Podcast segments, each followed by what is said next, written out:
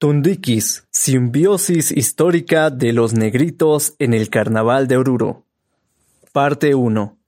A un principio, la llegada de los negros. Delimitación histórica. La historia del hombre sobre la tierra adquiere un cálido matiz de comprensiones y la desventura de los abandonados y el medrar de los poderosos reclaman la existencia de un designio providencial. Hablar de la esclavitud significa hablar desde la misma aparición del hombre sobre la faz de la tierra, pasando por las inconmensurables etapas de su desarrollo y evolución, hasta pisar los dinteles de los prósperos y civilizados imperios de la antigüedad, desde el amanecer de la modernidad hasta los umbrales de nuestra actual civilización aparece, oscura e inexorable, la fatídica sombra de la esclavitud. Sin embargo, como la comprensión de todo fenómeno cultural requiere de una exposición de sus formas precedentes, aquí intentaremos aproximarnos a una breve contextualización sobre la historia de la llegada de los negros a Bolivia, puntualizando el baile y la música de aquella época, para que de esta manera podamos interiorizarnos en los negros que existieron en la ciudad de Oruro. Y finalmente, analizar la remembranza histórica con la que hoy cuenta el conjunto de los negritos del pagador, el origen de su llegada. Después del descubrimiento del Nuevo Mundo, varios territorios fueron acechados por los españoles como una fuente de riqueza. A partir de 1525, por ordenanzas de los reyes católicos, más familias españolas se trasladaban gratuitamente al Nuevo Mundo. Con la explotación masiva de las riquezas empieza la temible trata de negros, aquel tráfico infame que iniciaron los portugueses al explorar Guinea. La actitud irreductiblemente apática de los indios y la necesidad de obtener riquezas de las tierras descubiertas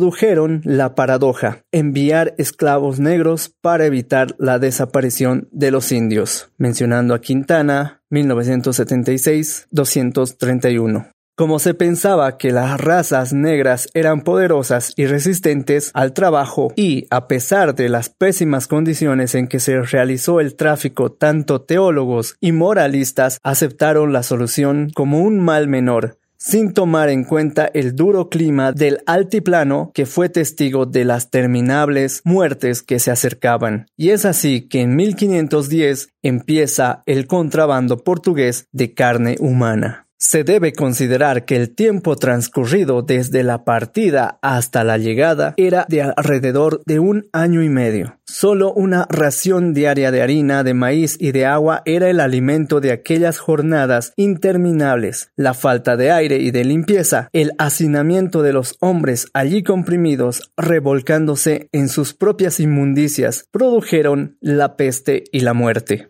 Se sabe que aquellos que sobrevivieron a tal trato les esperaban ciertos tormentos tales como el mejoramiento de su aspecto físico. Angola manifiesta que para este mejoramiento al negro se lo maquillaba con betún para ser llevados a los mercados o ferias de esclavos, donde eran expuestos a la venta, y hasta llegaban a ser marcados como ganado.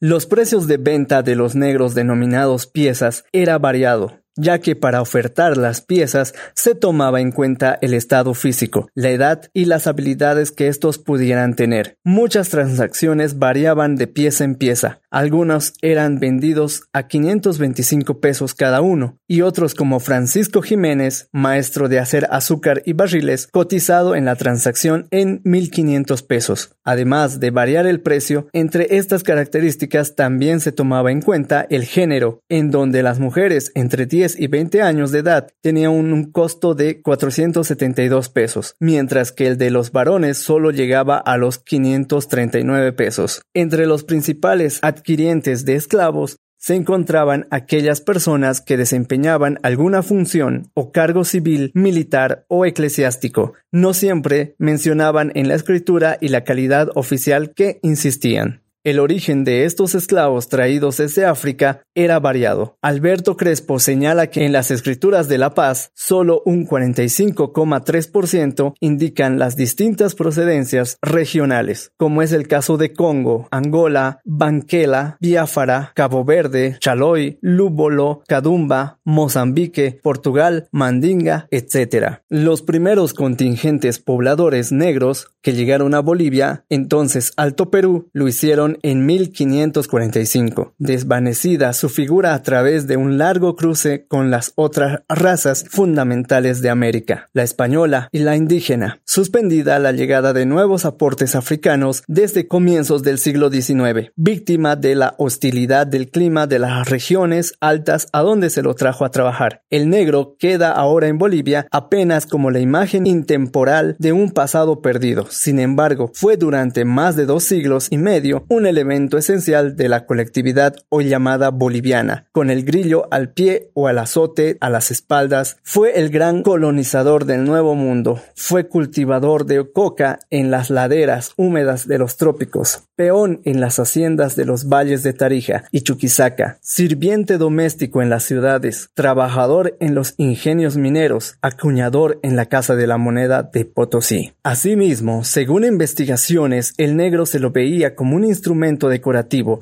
ya que muchas autoridades lo veían como un sujeto pintoresco, con apariencia cargada de exotismo, como extraño elemento, fue siempre usado como un ingrediente de color y vistosidad en ceremonias y desfiles. El negro en Potosí.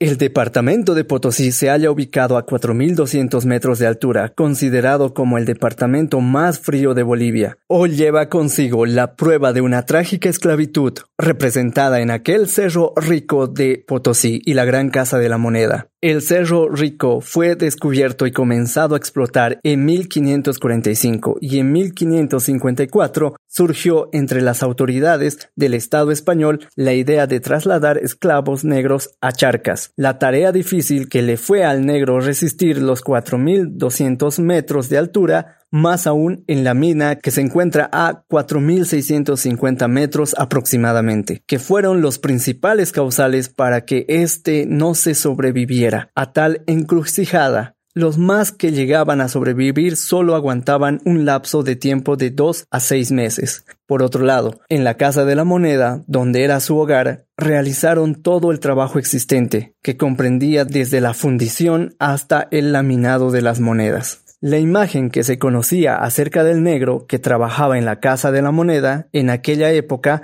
era considerado como perversicismo. Allí trabajaban en las hornanzas como fundidores de plata y acuñadores de moneda en un número reducido, pero bajo un sistema de reclusión severa, tanto para evitar que al salir de la casa pudieran sacar consigo cantidades de metal, como para librar a la villa de los desmanes que cometían una vez sueltos en las calles. En 1649, Fabián Velarde de Santillana, teniente general, emitió una orden en la que, reconociendo que los negros alborotan la villa por pendencias que tienen con otros negros y negras y la gente con quienes tratan, de esta manera se prohibía que salieran de la casa, ni siquiera los domingos ni en fiestas, bajo la pena de 200 azotes. Viviendo en esas condiciones donde ellos fueron doblemente esclavizados, la vida de estos negros presos en su misma área de trabajo se dedicaron al robo, la pendencia y la evasión. El trabajo que se realizaba dentro de la casa era muy forzado. La fundidora empleaba un número de 10 personas y requería una constante renovación de obreros, porque los gases que emanaban del mercurio y el azoque mataban mucha gente. De la misma manera, la sala donde se encontraba el eje central que movía los engranajes de las laminadoras era la más fría donde 20 hombres reemplazaron a cuatro bestias. Angola manifiesta que por las características de este ambiente se puede suponer que ni los animales hayan resistido el intenso trajinar en un piso empedrado donde los pies desgastaron las piedras para mover una enorme maquinaria de madera. El trabajo diario duraba hasta 12 horas bajo una férrea vigilancia. Luego el esclavo se retiraba a descansar en las buhardillas, que eran sitios considerados menos fríos y se encontraban ubicados en el entretecho. Negros en Oruro. Cuando los negros fueron trasladados a Bolivia, hubo también un porcentaje que llegó a Oruro, como lo manifiesta el doctor Cajías. Sobre todas las ciudades del Alto Perú existían más negros de lo que existe hoy en día. Por ejemplo, en el siglo XVII, en Oruro, en un censo de 1778, se dice que existían 220 negros, de los cuales 38 eran casados, 41 solteros, 59 solteras, 31 niños y 22 niños niñas. Actualmente sabemos que hoy en Oruro no existe una población afro. Sin embargo, existen algunos documentos como es el de Philip de Godoy que menciona que existió la veta de los morenos, en el que manifiesta que la llaman de los morenos negro, el cual trae labor en ella y la tiene puesta en 10 estados y la veta descubierta con metal, ello aproximadamente en 1606. Otro de los personajes negros que pasó por la ciudad de Oruro aparecido el 25 de mayo de 1809, de calidad mulato o pardo libre, llamado Francisco Ríos alias el Quitacapas, conocido como delincuente aparcero, de ladrones connotados, aunque tal vez portador de mensajes para los conspiradores de la ciudad de La Paz. Este personaje es apresado en Oruro el 21 de julio de 1809 por ser hombre vago de notoria mala fama. Crespo señala que la prisión de Ríos en Oruro fue con la más feroz planchas de fierro en los pies. Después de un miserable permanencia en la cárcel, el 19 de abril de 1811, el agente fiscal dictó un auto en el cual expresó que por las declaraciones de Ríos no resulta delito alguno y se le dio la libertad, con la condición de que se agregase a una compañía de pardos que se armaba para salir a combatir al ejército auxiliar de Buenos Aires. La población negra en el Oruro colonial persistió cada vez más, mermada hasta la instauración de la República, sin que jamás se hubiera sabido cuántos eran en determinados momentos, y de ellos cuántos vivían en la libertad y cuantos en esclavitud. Ángel Torres, en una publicación de prensa del periódico El Diario, hace mención de otro personaje negro. Hacia 1930 hízose famoso el negro Palma, de profesión sastre, quien tocado de benigna locura pretendía haber inventado el asfalto, sin que el municipio le reconociese algo. De la misma forma, en los años 40, la presencia de la negra Leticia daba de qué hablar festivamente en el barrio San Felipe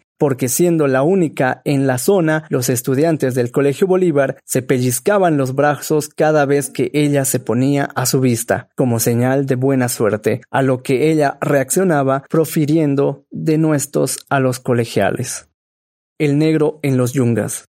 Frente a la decadencia de La Plata, se produce la primera migración junto a sus amos hacia los yungas, cuyas poblaciones entre 1500 y 1700 metros sobre el nivel del mar ofrecían un clima mucho más benigno que los 4000 metros de las gélidas tierras potosinas, y los yungas era el espacio donde la población negra pudo concentrarse más que todo en las haciendas de coca de los yungas. Desde el siglo XIII aparece Chicaloma, las referencias de producción de coca como la mina, pero luego al comprobarse que la coca era fundamental para el trabajo minero, se fomentó. La élite paseña fue la que dio lugar a la siembra. Muchos de los esclavos negros trabajaron en esas haciendas ya desde la época de la colonia, pero muchos de ellos trabajaron como esclavos domésticos en las casas. Según estudios realizados, se manifiesta que quizás su situación laboral, en algunos casos, fue mejor que la de los mitayos indígenas, pero por su situación jurídica estaban considerados en el último escalón de la pirámide social colonial, a diferencia de otros países hispanoamericanos. Es precisamente en el gobierno de Belsu 1851 donde se determinó la abolición de la esclavitud, pero en forma definitiva.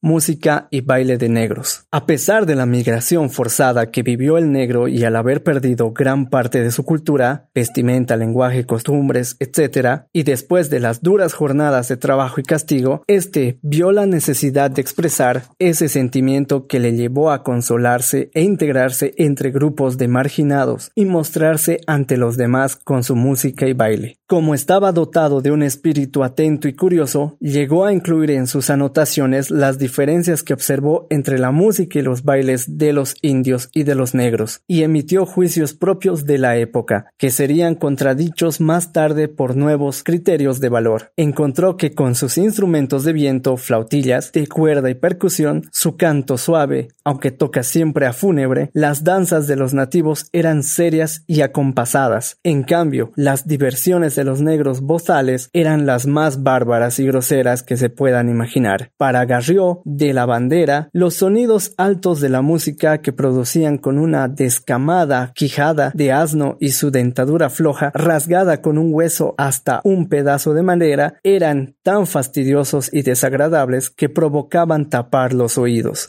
En lugar del agradable tamborillo de los indios, los negros acompañaban su música con los sones que daba un tronco hueco, cubierto en los dos extremos por un cuero o pellejo grueso que golpeaban con palillos sin orden ni ritmo. Para el viajero, las danzas eran grotescas y deshonestas. De esta manera, muchos de los que han escrito sobre este tema han manifestado que esta música era bárbara y muy desagradable. Como diría Baudisson, su canto es un aullo. De ver solo los instrumentos de música se inferirá lo desagradable de su sonido. La quijada de un asno bien descamada con su dentadura floja son las cuerdas de su principal instrumento que rascan con un hueso de camero, hasta u otro palo duro con que se hacen unos altos y triples tan fastidiosos y desagradables que provocan a tapar los oídos o a correr a los burros, que son los animales más estólidos y menos espantadizos. En lugar del agradable tamborillero de los indios, usan los negros un tronco hueco y a los dos extremos le ciñen un pellejo tosco. Ese tambor le carga un negro, tendido sobre su cabera y otra va por detrás, con dos palitos de la mano, en figura de zancos, golpeando el cuero con sus puntas, sin orden y solo con el fin de hacer ruido. Los demás instrumentos son igualmente pulidos, y sus danzas se reducen a menear la barriga y las caderas con mucha deshonestidad, a que acompañan con gestos ridículos y que traen la imaginación la fiesta, que hacen al diablo los brujos en sus sábados. Y es así que se ven reflejados las diferentes opiniones acerca de la música de los negros, que para aquella época fue considerada desastrosa. Sin embargo, habría que considerar las diferencias culturales que para ese entonces era muy abismal, ya que estos llegaron al nuevo mundo cargados de sus costumbres culturales. No obstante, los prejuicios sociales y raciales de aquella época influyeron para no comprender a esta nueva cultura que nacía. Con el transcurrir del tiempo y con la contextualización de las nuevas sociedades surgen diferentes bailes que caracterizaban al hombre de color, como menciona Antonio Rebollo, quien apoyándose en los escritos de Mario Montaño Aragón, los sitúa de la siguiente manera. Maragón, baile típico negro, hoy casi desaparecido con semejanza al candombe del Río de la Plata, bailado por varones y mujeres. Semba, Antiguamente, baile con el que el rey negro en Yungas iniciaba la fiesta. Era interpretado por varones y consistía en pasos entre menudos y largos, incluyendo contorsiones. El bailarín portaba un mortero y movía el moledor o mano como si estuviera pelando arroz. Cantaba de igual modo coplas alusivas a la raza negra. Tundique, danza negra que sugiere el mestizaje entre lo negro y lo indígena. En la coreografía intervienen tanto mujeres como varones. También se estilaban algunas vueltas con contorsiones paso más bien lento y pesado.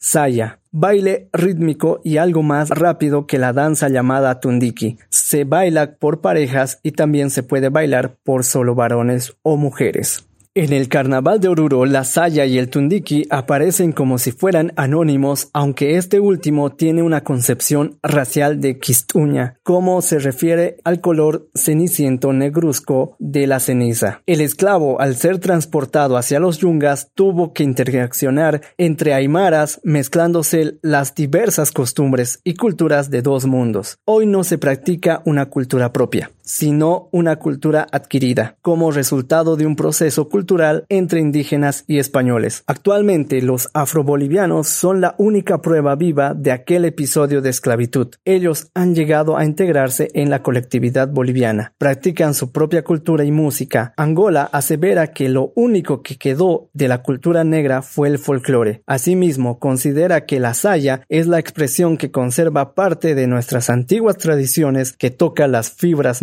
profundas de la raíz africana, con la genealogía de nuestras manifestaciones culturales. Es un sentimiento que describe la vida individual y colectiva del negro. Otra de las características de la comunidad afroboliviana son las costumbres tradicionales expresados en los cantos y la música. Por ejemplo, el matrimonio entre negros yungueños, tal y como lo describe Paredes Candia. Se sirven tragos en copas grandes y una vez iluminados comienza el baile. Los músicos nativos de están provistos de tambores de toda dimensión hasta la diminuta llamada cachimba, como se encuentran en casa extraña y ajena, rodeadas de gente mestiza, blanca y de toda condición social. No tocan sus propios bailes, sino una especie de cueca a su manera, y en forma inacabable. Todos se cansan menos la raza de color, a quien le agrada la danza, de sus regiones en sobremanera. Son muy alegres y flexibles, vivarachos y copleros, decididos. Improvisan coplas en su castellano peculiar, dándoles un especial tono de sabor y claridad.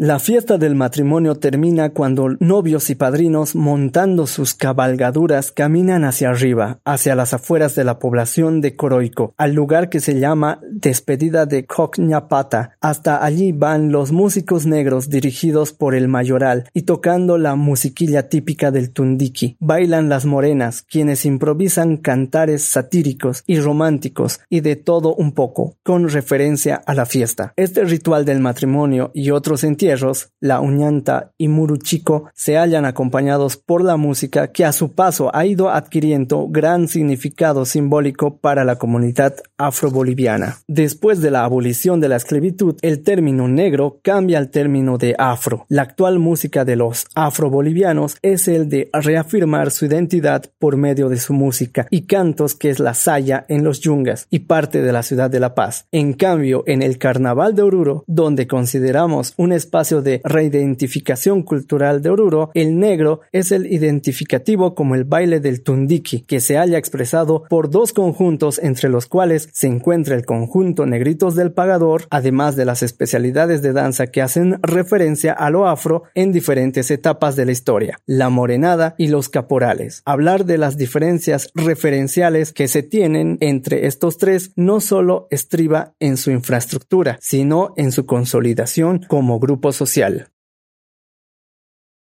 Gracias por escuchar el capítulo 1 del audiolibro Tundikis, simbiosis histórica de los negritos en el carnaval de Oruro. Autora licenciada Verónica Eliana Yanque Ferrufino.